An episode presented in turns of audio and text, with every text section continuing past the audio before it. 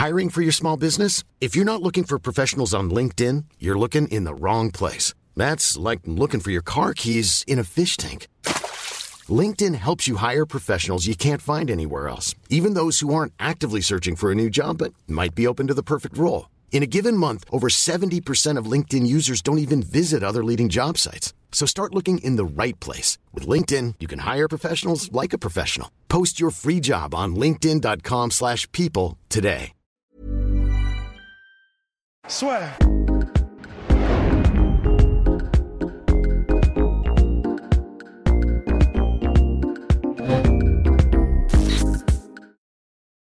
Bonjour à toutes et à tous et bienvenue dans le podcast à soir. Bonjour mon cher Rust. Bonjour mon cher Guillaume. On va essayer d'être un petit peu plus actif parce que c'est vrai que là on s'est un petit peu reposé sur nos lauriers et il n'y avait pas grand chose non plus. Il n'y avait pas grand chose, il n'y avait pas grand chose, mais là on, on reprend. On reprend, nous sommes de retour. On va parler de notre cher Curtis Blades, mon cher euh, Russ, qui n'est pas très respecté. Il a battu tout le monde, sauf Francis Ngannou, tombé deux fois par KO. Mais hormis cette défaite face à Francis Ngannou, c'est quand même une victoire par TKO contre Alexei Olenik, victoire par décision contre Mark Hunt après avoir essuyé l'orage, une victoire par TKO contre Alistair Overeem, mon cher Rust. Impressionnante. Exactement monstrueuse, sans doute sa plus belle. Une Ouais. victoire par décision unanime contre Justin Willis. Une victoire, là aussi, il l'a complètement dominé Shamil Abdouragimov à Abu Dhabi. Une victoire par TKO face à notre cher Junior Dos Santos. Et hier, il s'est imposé par décision unanime en main event, donc 25 minutes. Pour lui, c'était la première fois qu'il faisait 25 full minutes face à Alexander Volkov, numéro 7 mondial. Là encore, il n'y a pas eu vraiment photo, juste une alerte, mon cher Ross, c'est finalement qu'il a un petit peu gazé, mais sinon, il a vraiment dominé. Et pourtant, c'est vrai que Curtis Blaze, il y a- on n'a pas l'impression qu'il y a vraiment de traction derrière lui. Ouais. Mais en fait, c'est vrai que on, on peut se demander, on peut faire un comparatif avec un gars comme Cain Velasquez, et on peut se Mhm. demander qu'est-ce qui fait que Cain Velasquez est adoré des fans et que Curtis Blades, c'est vraiment, enfin, tu sais, c'est la petite bolle de paille euh, qui, qui, qui se bat comme ça dans les villes fantômes, dans les westerns. C'est vraiment, c'est pas un bruit, mais vraiment Ouais. tout le monde s'en fiche. Et, et en fait, c'est, je pense que ça tire à plusieurs choses. Euh, Plusieurs c'est- facteurs complètement. plusieurs facteurs quelque part. C'est déjà, bon, bah, premièrement, la personnalité, euh, je pense. Enfin, le fait que, en fait, Curtis Blades, bon, déjà, il n'est pas très charismatique dans le sens où, euh, bon, tu sais qu'il lâchera pas des grosses punchlines. Tu sais que c'est pas quelqu'un qui a nécessairement envie de trash talker, ce qui n'est pas, ce qui n'est pas grave. C'est pas forcément quelqu'un qui a, euh, en tout cas, on n'en a pas eu la preuve jusqu'à maintenant, une répartie incroyable ou euh, des, des- ou comment dire, t'as pas envie de l'écouter réellement sur quoi que ce soit. Jusqu'à maintenant, les interviews dans lesquelles je l'ai vu, bon bah voilà, c'est c'est- pas c'est pas intéressant en fait. C'est pas du tout contre lui, c'est juste voilà, tu sais qu'une interview de Curtis Blaze, tu vas rien apprendre, tu vas pas Ouais, forcément t'as pas envie d'y aller en fait. Donc au niveau personnalité, il y a rien vraiment pour exciter le fan. Il y a vraiment, il y a rien vraiment qui attire. Et, euh, et mine de rien, ça joue parce que c'est vrai que c'est un sport. C'est comment dire C'est des individualités auxquelles on s'accroche et qu'on a envie de suivre. C'est pour ça qu'on adore euh, parce que les gens sont des exemples et dans la cage et en dehors et on adore leur personnalité, etc. Donc Curtis Blades, euh, il n'y a pas grand chose de ce côté-là. Et euh, après, on pourrait dire, bah oui, mais Ken Velasquez non plus, euh, c'est pas forcément un mec qui il trash talkait pas, il n'était pas, il était pas ultra charismatique non plus. Mais en fait, je pense que Ken Velasquez, il y avait un côté, c'est le bosseur et qui, comment dire, en fait, tu as, tout résumé quand on en parlait juste avant euh, ce podcast en disant que Ken Velasquez, c'est un ensemble qui est cohérent. Et même si Kane n'était pas hyper charismatique ni rien, tu savais une chose, c'est que Bon, de toute façon, en dehors du combat, il va rien dire. Euh, c'est un peu Robbie Lawler, tu vois. Il a même pas envie de trash talker, il a envie de rien faire, il a, il a, il a pas envie de parler nécessairement du combat. Il va te dire euh, oui monsieur, oui madame, machin. Sauf que voilà, c'est ça dans la, ça en dehors de la cage, mais dans la cage, c'est un destroyer. C'est un mec. Exactement. Quoi qu'il arrive, tu sais que sa mentalité, il est intuable. Il va avancer quoi qu'il arrive, quelle que soit la tempête qu'il traverse. Il va, que ce soit debout, que ce soit en lutte, que ce soit au sol, il va avancer, avancer, avancer. Il va revenir sur son bouclier ou sous lui, euh, ou avec lui. Enfin bref, vous avez compris. Et, euh, et donc il y a vraiment un côté berserker. Il y a un côté, ok, je suis pas une personnalité incroyable, mais ce qui compte, c'est que jamais j'abandonne, j'avance Mm. toujours et je suis là pour détruire. Et, euh, et ça, c'est un truc. Curtis Blade, c'est assez bizarre parce y a, on retrouve pas tellement ça en fait. Curtis Blades, euh, il y a des combats comme le combat contre Junior Dos Santos, par exemple, ou le combat contre. même celui contre Mark Hunt, hein, mine de rien. Mark Hunt, moi, je retiens surtout qu'il a réussi à traverser l'orage. Ouais. Une fois qu'il a passé ça, où il a eu une excellente réaction et réaction justement de tenter le takedown quand il était toujours un petit peu roqué, le reste du temps, voilà, il gère. Il a géré. T'as pas, de, pas de panache, mon cher Rost. Mais en fait, c'est ça, et justement, c'est pour ça que je citais euh, en plus en opposition, en fait, plutôt oui. par rapport à Mark Hunt, c'est euh, les combats contre Overeem et Dos Santos, parce que dans ces combats-là, il est agressif. Il est agressif. Dos Santos, hein. debout, surtout debout. Ouais, mais c'est ça, et le KO a été mis debout. D'ailleurs, il n'a pas mis un seul takedown euh, contre Dos Santos, magnifique, parce que ça, c'est Dos... il est sombre tueur en takedown défense de Santos. Mais voilà, contre Overeem Dos Santos, on avait un Curtis Blade. Si c'était celui-là qu'on avait tout le temps, franchement, je pense que là, on tient vraiment quelqu'un euh, que les dont, les, dont les fans sont fans. Euh, et, pour le coup, moi j'aime bien aussi son surnom, hein. Razor Blade. Je trouve que ça claque un peu. Hein. Ça fait le taf, ça claque. Il a, voilà, il, a des, il a des gimmicks qui auraient pu marcher si tout avait été cohérent. Le problème, c'est qu'il est comme ça contre Overeem. Vraiment, allez voir le combat contre Overeem et en particulier la manière dont il le finit. En vrai, c'est terrifiant. Ah, S'il avait cette agressivité et cette hargne dans tous ses combats, franchement, il y a longtemps que ce serait une superstar. Mais le problème, c'est que bah, il n'est pas comme ça tout le temps en fait. Et, c'est délicat parce que contre Mark Hunt, par exemple, euh, c'est compliqué d'être agressif comme tu l'es contre Dos Santos, contre Mark Hunt. Et pourtant, ce sont tous les deux des énormes cogneurs. Sauf que, bah, je sais pas, contre Mark Hunt, il a, ouais, bon, il s'est fait toucher déjà, premièrement, euh, ce qui peut changer la donne, hein, c'est clair. Par Mark Hunt, donc tu te dis, Hunt, peut-être y aller tranquille. Voilà, c'est ça, tu, tu, te prends un 35 tonnes, quoi. Mais euh, il a, voilà, il n'était pas aussi, il était pas aussi agressif, il était pas, parce que contre Dos Santos, il, avait, il faisait tout. Hein. Enfin, franchement, il faisait euh, des, des, des, changements de garde, des, des, il cherchait des angles, il bougeait latéralement, beaucoup de feintes, tentatives de genre il vient de toucher la jambe et puis il revient. Il faisait la totale. Honnêtement, dans le combat contre Dos Santos et euh, bah, pareil contre Volkov et en particulier les premières minutes, euh, tu, sens que c'est vraiment, c'est peut-être en poids lourd un des, un des, combattants les plus complets et vraiment où tu sens que ça, ça pue le MMA.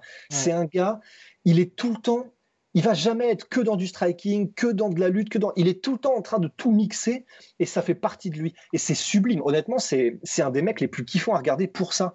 C'est il y a jamais que euh, il va jamais faire bon bah voilà kickboxing, je viens. C'est toujours dans l'idée de bon bah je vais te faire penser au striking et puis je vais à un moment donné te faire une feinte et puis à un moment donné y aller complètement. Il peut te mettre au sol de plein de manières différentes à partir du clinch ou en power double etc. Mais mais voilà, il peut être comme ça et puis, bah voilà, sauf que contre Mark Hunt, euh, je sais pas, il n'était aussi, il était pas aussi agressif, pas aussi incisif. Et bah, il, y a un côté contre Mark Hunt, et c'est normal, on comprend mais, mais c'est juste, il y, a une, inconstance en fait. Euh, on n'a pas l'impression d'avoir tout le temps un destroyer, un, mec qui vient pour détruire, pour avancer, etc. Parce que donc contre Mark Hunt, c'est génial d'avoir ça dans, le, dans, le, dans la poche, hein. mais euh, c'est parce qu'il commençait à se faire poncer et que ça commençait à être très très très chaud pour lui qu'il a commencé à se dire ok bon bah là euh, on part en takedown. Et, et, ça, c'est un truc, par exemple, puisqu'on doit faire un espèce de petit comparatif avec Ken Velasquez, parce qu'ils ont quand même des trucs en commun. Ça, Ken Velasquez, c'était pas ça un Ken Velasquez, euh, j'imagine que si, le combat contre Mark Hunt avait eu lieu, alors là, bah, vous pouvez être sûr que, comme d'habitude, Mark Hunt, il va avancer, avancer, avancer. Il va trouver une manière d'essayer de, de bah, soit de foncer vers Mark Hunt pour le coller en clinch ou le mettre au sol ou ne plus le lâcher, etc. Mais il y aura vraiment cette, cette volonté de je te lâche pas, j'avance, tu vas finir, tu vas finir par plier. Et vraiment un côté dominateur. Euh, bah voilà, contre Mark Hunt, il s'est dit ok, ça commence à puer, il frappe lourd, euh, on va gérer, on le met au sol et on, on est bien. Et c'est ça, je pense que hum, les fans ne sont pas forcément hyper hyper gourmands de ce genre de choses. Ils aiment bien des gars qui, qui dans leur esprit et quelle que soit la situation, sont là pour finir. Et, c'est vrai qu'on n'a pas cette impression-là avec, euh, avec Curtis Blades. Donc voilà, ça peut être ça, ça peut être cette espèce d'instinct tueur qui manque parfois, cette espèce de côté gestionnaire alors qu'il n'est pas encore champion, alors qu'il n'a pas encore... Euh, il a fait ses preuves parce que ça commence mine de rien à être un vétéran, il a perdu que contre Nganou, mais euh, voilà, il y a un côté gestionnaire alors qu'il n'a pas encore décroché le Graal qui, qui, rebute un peu, je crois, qui rebute un mhm. peu les... Complètement. Et c'est vrai qu'aussi, il y a Dana White, c'est aussi pour ça qu'on voulait parler de ça. Dana White qui a un petit peu chargé notre cher Curtis Bates. Donc Curtis Bates qui est actuellement en négociation avec l'UFC pour un, nouveau contrat. Donc ceci explique peut-être cela. Mais en tout cas, Dana White il a dit Après tout ce que tu as dit lors de la semaine, donc bien évidemment, par rapport au salaire des combattants, le fait qu'à son sens, Curtis Blades mériterait le title shot, bah, après ce genre de performance, tu es juste stupide. Euh, et pourtant, j'aime, j'aime Curtis Blade, c'est ce qu'il a dit. Euh, enfin, tu es juste stupide. Tu as l'air stupide. Tu as l'air, ouais. Oui, parce que gratos. on va se calmer.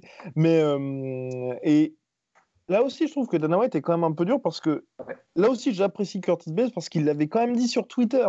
Il a dit ce qu'il allait faire et clairement, c'était le bon game plan. Enfin, quand on est Curtis Blade et qu'on a les forces de Curtis Blade et qu'on affronte quelqu'un comme Alexander Volkov, on va pas s'amuser, même si ça fait plaisir à la foule, à dire on va striker pendant tout le combat, sinon vous finissez comme Fabricio Verdum à vous faire mettre KO euh, à Londres devant 20 000 personnes. C'est sûr, c'est sûr. Et euh, de toute façon, je suis d'accord avec toi que euh, c'est très dur de la part de Dana White. Après, je pense que pour de la part de Dana White aussi, il y a un côté euh, stratégique parce que il y a une négociation de contrat qui arrive avec Curtis Blades. Donc, il faut déjà que Dana White annonce la couleur. Mais, c'est dingue de, faire ça au mec qui est numéro 3 mondial bah et potentiel, on va y venir, mon cher Rust. J'ai pas envie de dire que c'est le meilleur de la catégorie en combattant pur MMA, mais c'est pas loin. Ah bah ouais, c'est pas loin. Enfin, s'il n'y a pas euh, sur cette planète un mec qui s'appelle Francis Nganou, euh, il est peut-être déjà champion, hein, C'est juste qu'il y a euh, voilà, le Dark Horse, euh, enfin le Dark Horse, le mec qui est capable de te mettre des pilules atomiques, euh, ce qui est arrivé donc par deux fois avec Francis. Sinon, il serait peut-être effectivement déjà champion. Mais c'est vrai que bah, voilà, pour Dana White, euh, il y a un côté, il peut se permettre de, traiter de cette manière parce qu'il sait que Curtis Blades n'attire pas les foules. Et c'est vrai que c'est un peu, c'est pas juste quoi. C'est pas juste parce que le mec, je crois qu'il est sur quatre victoires d'affilée, je crois, Curtis Blades, un truc comme ça. 4 victoires d'affilée, ouais. Et là, il est en train de, à la manière de Francis Ngannou, de nettoyer la catégorie. Ouais, et mais c'est vraiment, bah, ils vont plus avoir le choix que de se raffronter une troisième fois. Ça n'aurait pas de sens parce que déjà deux KO, mais ils vont, je crois, même pas avoir le choix en fait. Si vraiment il faut attendre parce que Cormier Miocic, enfin visiblement c'est l'UFC 252, mais euh, ouais, c'est voilà, ils sont dans la même situation. Et c'est vrai que c'est vrai que c'est pas cool parce que il, il, a, il dit ce qu'il va faire, il le fait.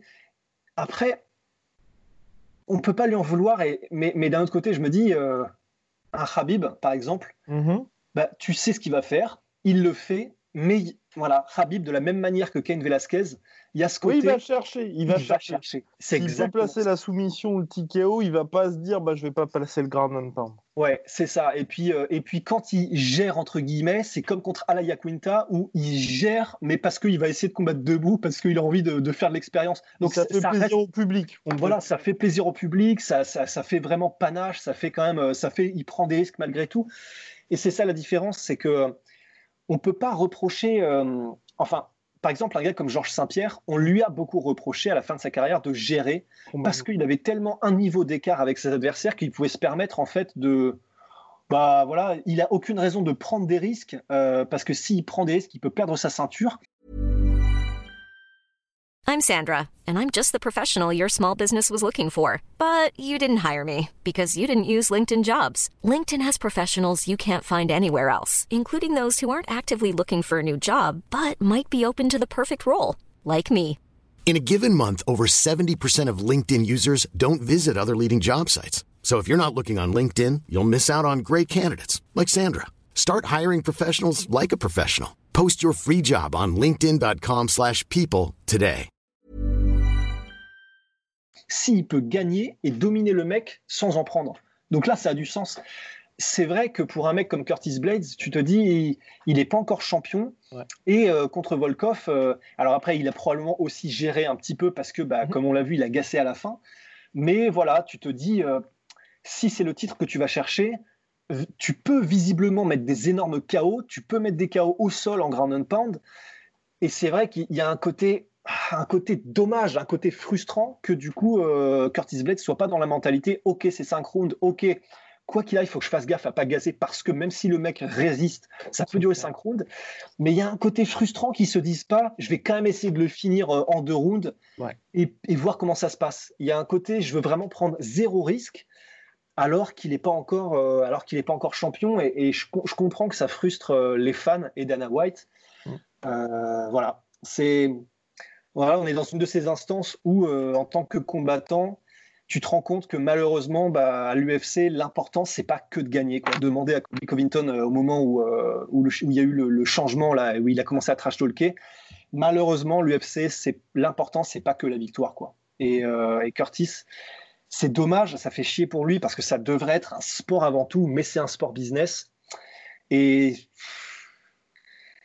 je ne sais pas, il a, il a, il a quelque part peut-être la chance d'être en heavyweight. Donc il est de toute façon, euh, il va être. Euh, et jeune aussi, hein, parce qu'il a 28 ans ou 29, je crois. 29, ouais, il a 29, donc il a, il a cette chance, il est inévitable, il est en poids lourd, il est américain, ça peut aider aussi, et il est, euh, il est encore jeune. Mais malgré tout, il est en train de se rendre compte qu'il n'aura jamais ce push supplémentaire euh, qui peut se traduire aussi par donc de nouveaux salaires, qui peut se traduire par une volonté un peu meilleure de l'UFC de, négocier son contrat euh, à son avantage. Euh, et, ça fait chier parce qu'on devrait pas, on devrait pas avoir à faire ça. Mais je pense que s'il fait pas un shift de mentalité, ben il y aura toujours un recul de la part de l'UFC, quoi. Donc, et c'est terrible parce que c'est vraiment la seule chose. On n'en parle pas assez, même nous, hein, de Curtis Blaze, mais clairement là, il y a le combat Cormier-Miocic qui se passe. Ensuite, quoi qu'il arrive, Cormier est out. Donc vous avez, honnêtement, pour moi, tu as intrinsèquement, parce que je pense que contre Francis Ngannou, il y a un espèce de, pas un blocage psychologique, mais il se passe quelque chose. Et ce qui s'est passé aussi avec... c'est l'horreur aussi. Hein. Et ce qui s'est passé aussi avec Mark je pense, où tu as aussi le petit PTSD de te dire, bon, bah potentiellement, tu vois, je peux pas y aller, tu vois, je peux pas me jeter comme je me jette un peu à corps perdu, toute proportion gardée bien évidemment, contre Shamil Abdouragimov, où tu sais que tu n'as pas trop de risques. Tu pas trop de risques que le mec te balance un uppercut des enfers ou quelque chose comme ça. C'est vrai, c'est vrai. Et, euh, et euh, donc tu as potentiellement ouais, Stipe Miocic et Francis Ngannou qui sont au-dessus. Mais là, je dis potentiellement parce que c'est vrai que, mine de rien, le combat contre Miocic, je demande quand même à voir. Même si c'est vrai que Stitch est. Ouais. Bah, faut quand même se le, se le farcir. Mais sinon, le reste, hmm. c'est très très chaud. Et nous, on en parlait par exemple, Cyril Gann, pour moi, c'est le seul Curtis Blade où je me dis pour Cyril, c'est vraiment chaud. Ouais, ouais, pareil. En vrai, Cyril Gann. Tous, euh, les autres, tous les autres, je suis assez confiant. Quand je dis assez confiant, c'est dans le sens, ok, Francis contre Cyril. Bah, Francis, il y a bien évidemment cette arme avec la puissance qui est, bah, voilà, c'est l'extincteur pour à peu près n'importe quel mec sur la planète. Mais en dehors de ça, Cyril, il peut vraiment le gérer. Là, Curtis Blades. Ouais, c'est difficilement gérable.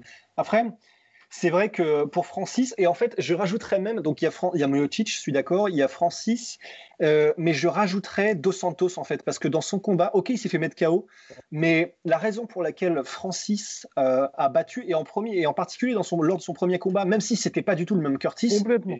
Et, ni le même Francis d'ailleurs. Ni exactement, ni le même Francis, mais euh, je pense qu'il bat effectivement à peu près tout le monde, Curtis Blades, et largement. Mais les gars comme Francis et Junior, je pense qu'ils ont largement leur chance. Et Junior Dos Santos, s'il n'avait pas fait n'importe quoi dans son combat contre Curtis Blades, il le gagnait. quoi Et eh oui, je me souviens plus, mais c'est quoi Il cherchait tout le temps à placer l'uppercut, c'est ça? Oui, exactement.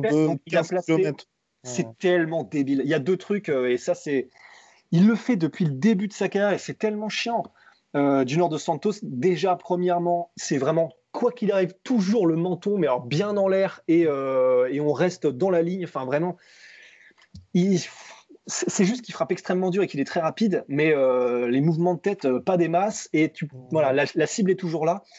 Et contre Curtis Blade, c'était horrible. C'était, vraiment, mais il a tenté, genre, je suis plus à la fin du premier round ou je sais plus quoi, un, un uppercut, mais tu sais, aucun setup. C'est juste Obélix. Il s'approche comme ça, limite en jaugeant, tu sais, euh, comme ça. Et en prenant, mais vraiment, il va le chercher derrière le dos, vraiment, mais en mode maçon. Et roum, il s'est fait contrer une fois, il s'est fait contrer deux fois, et troisième fois, il s'est fait mettre KO. À part ça, ce qui est d'une tellement débile. Mais s'il n'avait pas fait ça, je pense qu'il gagnait. Parce que euh, extrêmement mobile, il est capable de rester à distance et de mhm. faire marcher son anglaise avec efficacité. Euh, il, est constamment en mouvement et des bons mouvements latéraux. Donc en fait, euh, bah, c'est pour ça qu'il a résisté au takedown. C'est parce que mhm. Curtis Blades tentait, mais c'est juste que comme il était tout le temps en mouvement latéraux, en fait, il n'arrivait jamais à le choper, Curtis Blades. Donc, je pense que des mecs comme Junior, qui sont capables de rester à cette distance-là, et donc de voir le truc venir et de gérer, et, euh, euh, Francis, parce que Francis, même s'il n'a pas cette gestion des déplacements comme Junior de Santos, lui, c'est la puissance, euh, mm. et clairement, bah, il a compris. Enfin, si, si Francis Ngannou a réussi à choper un underhook, et en plus, comme tu sais que du coup, comme tu es constamment en menace du percute, c'est très facile d'aller chercher. Enfin, c'est pas facile, mais il a tout le temps le bras qui traîne. C'est, comme il est ultra puissant, il n'a pas besoin de beaucoup de technique. Francis et Junior, euh, je pense que ce sera toujours très compliqué. Il a battu euh, Junior, hein, mais euh, s'il y avait un rematch, franchement, et que Junior fait les, fait les ajustements, je pense que c'est compliqué. Donc ces deux mecs-là, Miocic, parce que Miocic est ultra complet, mais à part ça, à part ça, c'est vrai que je pense dans la KT, il éclate tout le monde, quoi. Vraiment mm. tout le monde. C'est compliqué. Ah, et puis surtout, mignon, il te lâche pas. Hein, parce que c'est vrai que sur le papier, par exemple, Overeem, c'était hyper intéressant aussi. Et oui. Et Overeem l'a aussi touché avec un genou. Et ça aussi, ah oui, ça aussi, mine de rien. Et c'est pour ça que, pour moi, tu as aussi un aspect un petit peu psychologique face à Nganou, parce que les. Enfin, psychologique et pas fait de combat, mais dans le sens, à chaque fois, il a été arrêté. Je suis entièrement d'accord avec vous. C'était des tickets entièrement d'accord, mais il n'était pas out-out. Le deuxième combat, il se relevait, enfin, il s'est pas pris un KO, et le deuxième, il a été arrêté par les médecins. Mais parce qu'il a une capacité de récupération. Ah, on, parle de Curtis? De Curtis Blades, oui, complètement. Qui est assez monstrueuse. Parce que contre Mark Hunt, contre Nganou et contre euh, Overeem, il s'est pris des, des, mm. coups mais monstrueux. Et à chaque fois, il était toujours là. Donc, ouais, euh, il a un bon menton, il a un bon menton, c'est clair. Mais bah ouais, c'est bah, pour ça. C'est il a à peu près tout ce qu'il faut. Euh, voilà oui, c'est vrai que je, je, vois, pas trop finalement quoi rajouter parce que effectivement, il a tout ce qu'il faut. Il a même un, putain de bon menton. Hum, c'est un, guerrier, hein, c'est clair. Mais voilà, il n'y a pas ce, X factor qui fait que, euh, que, c'est un destructeur quoi qu'il arrive, comme un Cain Velasquez ou un Habib. Et il n'a pas cette personnalité, quoi. Complètement. Donc là, quel adversaire pour notre cher Curtis Blades le prochain? Moi, je vois bien le vainqueur du combat de Derek Lewis contre euh, Oleinik il a, ouais, après, il a déjà battu Olenik. Exactement. Euh, Donc, il faudrait que Derek Lewis gagne. Ce qui n'est pas évident. Hein. Ce qui n'est pas évident du tout. Après, bon, Lewis peut le mettre KO hein, sans problème, euh, Olenik, mais c'est vrai que si Olenik le met au sol, ça va être compliqué. Exactement. Euh, ouais, ouais, un combat contre Derek Lewis. Et puis sinon, bah, un troisième combat contre Francis, même si ça n'a aucun sens. Non, pour moi, il faut le faire pour la ceinture oui, voilà, c'est ça. S'il si, doit être refait ce combat, c'est obligatoirement pour la ceinture. Il n'y a, pas, a pas de belle quand tu as perdu les deux premiers par KO. Quoi. Exactement. Mais c'est tout. Mais en tout cas, ouais, non, Curtis Bell, c'est vraiment intéressant parce que ce gars-là, je pense, même pour l'UFC, il est chiant. Je pense que pour l'UFC, il est vraiment chiant parce que bah, hyper dur à battre. T'as pas envie de le mettre contre tes stars parce qu'il rapporte pas d'argent. Et euh, bah, les mecs qui doivent monter, euh, bah, il va les battre. Quoi. Bah, c'est ça. C'est pour ça que c'est pour ça que Cyril gagne. Je pense pas qu'ils le mettront si jamais il gagne son prochain. Je pense pas qu'ils le mettront contre un Curtis Blades. Vraiment, il faudra que ce soit soit pour la ceinture, soit un title shot. Mais autrement, je pense pas qu'ils le mettront contre Blades. Sinon, c'est sinon c'est ouais. Tu, tu, sais que tu peux flinguer un prospect quoi. Ouais. Donc, Et justement, tu penses pas qu'il pourrait changer d'organisation, Curtis Blades? Parce que pour lui, il, veut rester à l'UFC, il veut rester actif, bien évidemment, à l'UFC. Mais je pense que pour lui, pour le coup, c'est un des rares gars qui, tu vois, au Bellator serait parfait. Parce que le Bellator, ils peuvent faire de lui, pas une star bien évidemment, parce qu'il y a le côté personnalité qui fait que de toute façon, même si vous avez vous mettre des millions dans un mec, si ça ne passe pas avec le public, ça ne passera jamais. Mais ce que je veux dire, ils pourraient vraiment le mettre en avant en tant que référence mondiale. Et je pense que l'UFC, ils seront toujours entre deux eaux avec lui, comme ils le sont finalement, un peu moins ces derniers temps bien évidemment, avec Stipe Miocic, où il a sorti des, des performances absolument folles mais c'est vrai que l'UFC a toujours été en mode bon, bah, c'est quand même compliqué de vendre ce personnage Stipe Miocic. Et là, avec Curtis Bates, c'est d'autant plus compliqué. C'est vrai. Mais euh, je pense que j'ai du mal à voir. Donc, déjà, je pense que la négociation, ça va être très ah compliqué pour Curtis là. Mais je serais mais, mais je pour lui, en fait. C'est surtout ça. J'ai pas envie de le voir sans finir sa carrière sans la ceinture. C'est surtout ça, en fait. En plus, voilà, il a un tel potentiel que si jamais il devait se barrer de l'UFC sans avoir eu au moins un title shot, en vrai, ce serait vraiment, vraiment triste pour lui. Et puis, ce serait pas, ce serait pas juste de la part de l'univers qu'un mec comme ça, aussi bon, aussi, aussi performant, euh, n'ait pas eu au moins son title shot. Franchement, ce serait, ce serait un crève-cœur, quoi. Vraiment, ce serait un crève-cœur parce que je, je, pense, je sais pas si on a vraiment, si on a hum, autant appuyé dessus comme on le devrait. Mhm. Mais il est, il est sublime, euh, Curtis Blades, à regarder combattre. Franchement, c'est, il, est, il est tellement complet et c'est tellement le combattant de MMA ultime qui, qui, est capable de tout mixer à la perfection comme le font les, les Romero, les Volkanovski, les gars comme ça, que vraiment c'est, c'est, un régal à voir combattre. Et, euh, et s'il avait ce, ce, killer instinct sur tous les combats et cette volonté de destructeur, bah, et même sans ça, même vraiment, je vais être honnête, même sans ça, j'ai envie de le voir combattre pour le titre. Quoi. J'ai envie de voir comment, jusqu'où un mec comme ça peut aller, purement par, par pur, euh, simplement du côté sportif. Quoi. J'ai envie de voir jusqu'où un mec aussi complet, aussi bon peut aller. Quoi. Donc, euh, ouais. Mais la bonne nouvelle, et on va finir là-dessus, mon cher c'est qu'il devrait avoir le title shot. Parce que avec la présence de Francis Ngannou et Curtis Bates dans une catégorie, bah, toutes les séries de victoires se prennent des stops monstrueux en fait. Et mm. aujourd'hui, très clairement, hein, si vous regardez le classement UFC, bah, il y a bien évidemment Cormier, euh, Miocic 3 qui arrivent. Ensuite, c'est Ngannou le prochain. Là, c'est acté. L'UFC a dit qu'il se préparait à ce que même Ngannou soit remplaçant pour ce combat-là. Ensuite, vous avez Curtis Bates qui est sur 4 victoires consécutives. Puis, c'est, on en est à se dire, c'est une place de troisième homme. Oh, Donc, attends, attends, pour on n'a pas entendu euh, ta dernière phrase. Oh, et, euh, et c'est oui, le vainqueur de Lewis Oleinik qui sera troisième homme pour le title shot. Donc ça, ça vous donne une idée de l'état de la catégorie. Donc il devrait l'avoir, selon toute vraisemblance. Ouais, bah ouais, ouais, ouais. c'est chaud quand même. C'est chaud que Derek Lewis soit toujours à un ou deux combats du titre quand même. Enfin, c'est franchement, c'est c'est assez incroyable. It is what it is. What it is. Bon, allez, Big shout out to my sweet protein, moins 40% avec le code la sueur, mon cher host. Ouais. Allez. Bah, merci. Hein. Allez, à la prochaine, à très vite. Soit.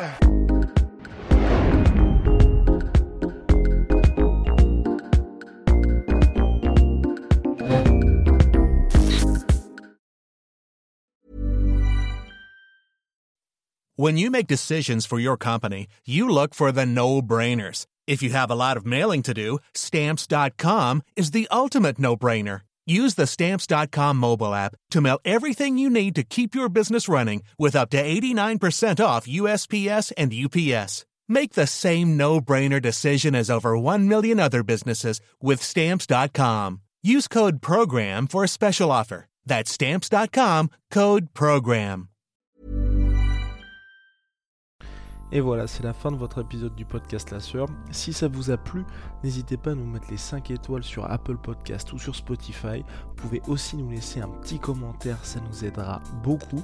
Et si vous voulez aller plus loin avec nous, vous tapez La Sueur sur toutes les plateformes ou sur les réseaux sociaux, vous nous trouverez. Et là, vous nous écoutez très certainement en audio. On est aussi en vidéo sur YouTube, mais également sur Snapchat. Là encore, vous tapez la et on sera là. Merci de votre fidélité et à très vite pour de nouvelles aventures.